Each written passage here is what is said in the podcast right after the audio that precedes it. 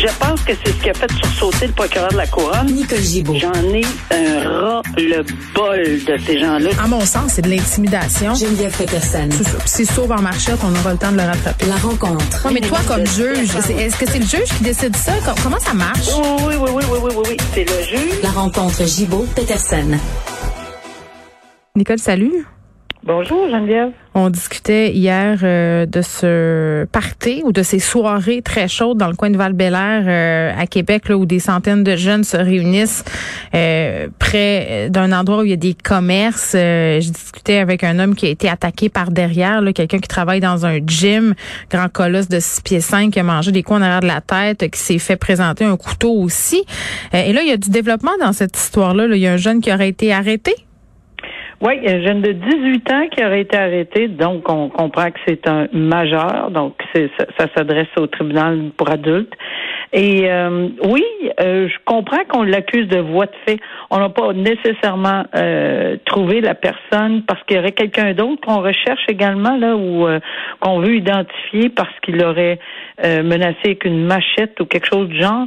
Euh, ça c'est peut-être différent. Voie de fait, c'est probablement celui que on voit sur euh, euh, la vidéo là qui qui assène des coups. Euh, Je crois c'est Monsieur Guillemette.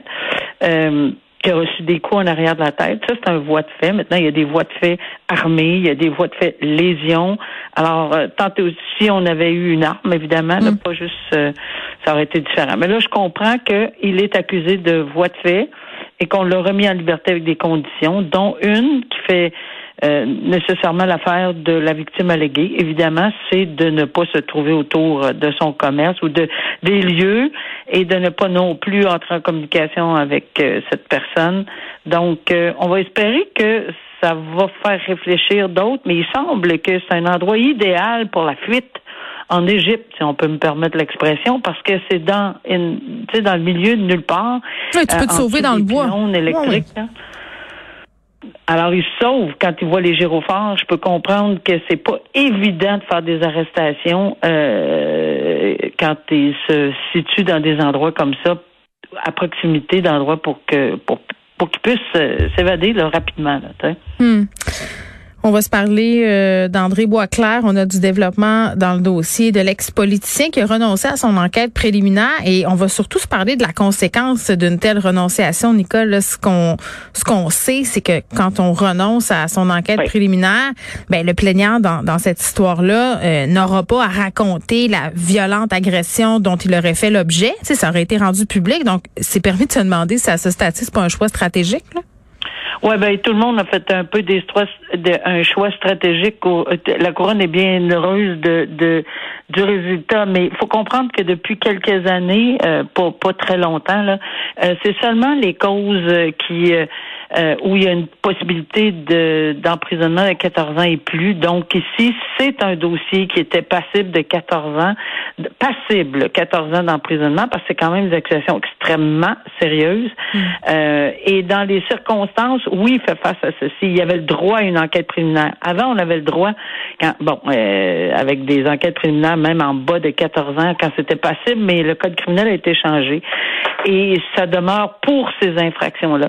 Donc, le choix qu'on fait, c'est d'accepter de dire, la- la- l'accusé, d'accepter de dire, euh, je- son avocat, là, je reconnais qu'il y a de la- suffisamment de preuves pour citer à procès, et non pas je reconnais les infractions, mais je reconnais que si un juge entendait tout ceci, euh, vous pourriez, le juge citerait à procès sur les accusations telles que libellées, telles que déposées.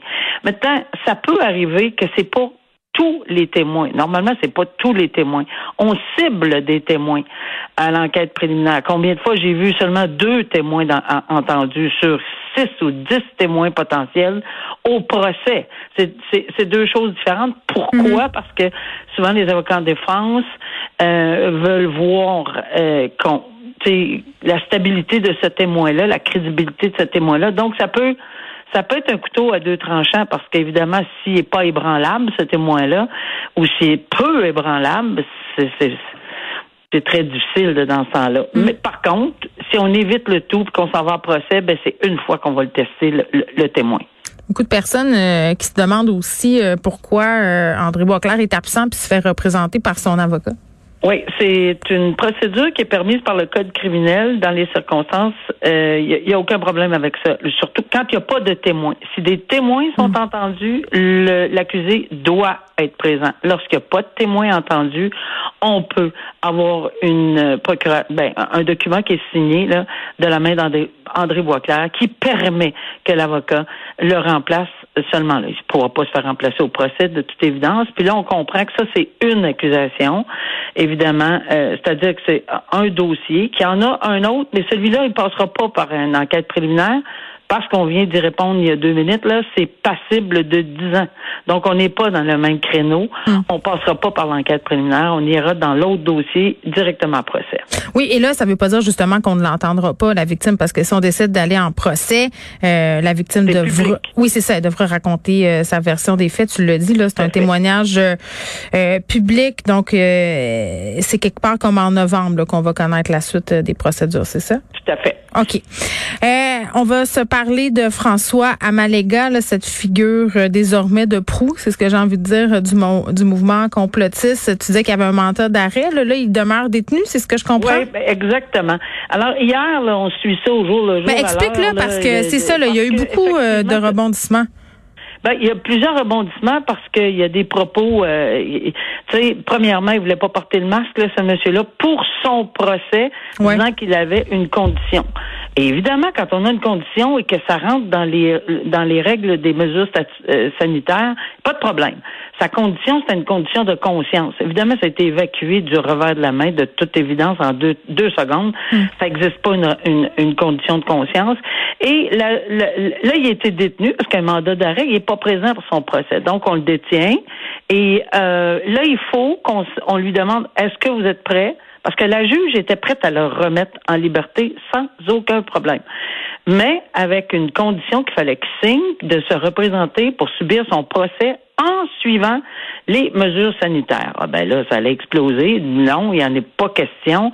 Alors, évidemment, le, la juge ne peut pas accepter de faire euh, faire fi de ces propos-là puis dire OK, vous, vous n'êtes pas obligé de suivre les mesures sanitaires parce que vous le demandez, vous le dites, puis bon, l'autre oui, l'autre non. Alors, très bonne décision parce que c'est une décision qui reflète le droit en ce moment au Québec. C'est une loi. Elle ne pouvait pas passer à côté. C'est une loi, monsieur. Je ne peux pas vous permettre d'entrer dans un, un palais de justice sans masque. Donc, il est détenu, mais par contre, il va pouvoir avoir son procès par mais détenu, là. Alors, il reste en prison, il est à Bordeaux, est-ce que j'ai pu comprendre? Euh, il devra se soumettre aux règles sanitaires euh, à Bordeaux, Nicole. Ça, c'est sûr. Il devra se soumettre aux règles sanitaires là, à Bordeaux. Ah, ça, c'est le milieu carcéral. Ils vont s'en occuper, j'en suis convaincue. au niveau du tribunal, ça, c'est euh, la juge a dit, garde, on va essayer de vous trouver une date le plus rapproché possible. Mais ils peuvent pas faire un miracle puis donner dans les deux secondes parce que monsieur veut pas. Tout le monde était prêt hier. Puis c'est pas vrai qu'on peut permettre à un citoyen de, de faire ses propres euh, lois et règles. S'il veut les contester, puis c'est ce que la juge a dit, allez-y. Vous avez un droit de contester. Faites vos requêtes pour faire annuler les mesures sanitaires, annuler ce décret-là. Mais il y a des procédures très spécifiques, mm. Geneviève, et ça peut être long et douloureux. Mais c'est pas vrai qu'on peut soulever, lever la main dans un tribunal et dire Ah, moi j'aime pas ça, c'est pas, j'y crois pas, pas vrai. Alors on fait le procès, puis garde, euh, organisez-vous. C'est pas mal que ça fonctionne. Donc il va falloir qu'il passe comme tout citoyen par une requête bien spécifique en vertu de la charte, j'imagine, ou peu importe quel droit ils vont invoquer, là. Et euh, c'est ça, signifier à tout le monde, procureur général, avoir. Euh, mais tout le monde a le droit de faire ça. Mais tu peux pas juste décider par toi-même. Non, moi j'aime pas ça. Moi je n'aime pas la loi sur euh, les véhicules routiers. Moi j'aime pas telle loi. Moi j'aime pas telle hum. affaire. Je m'attacherai pas. Je vais boire en conduisant. Je crois pas à ça, moi les lois.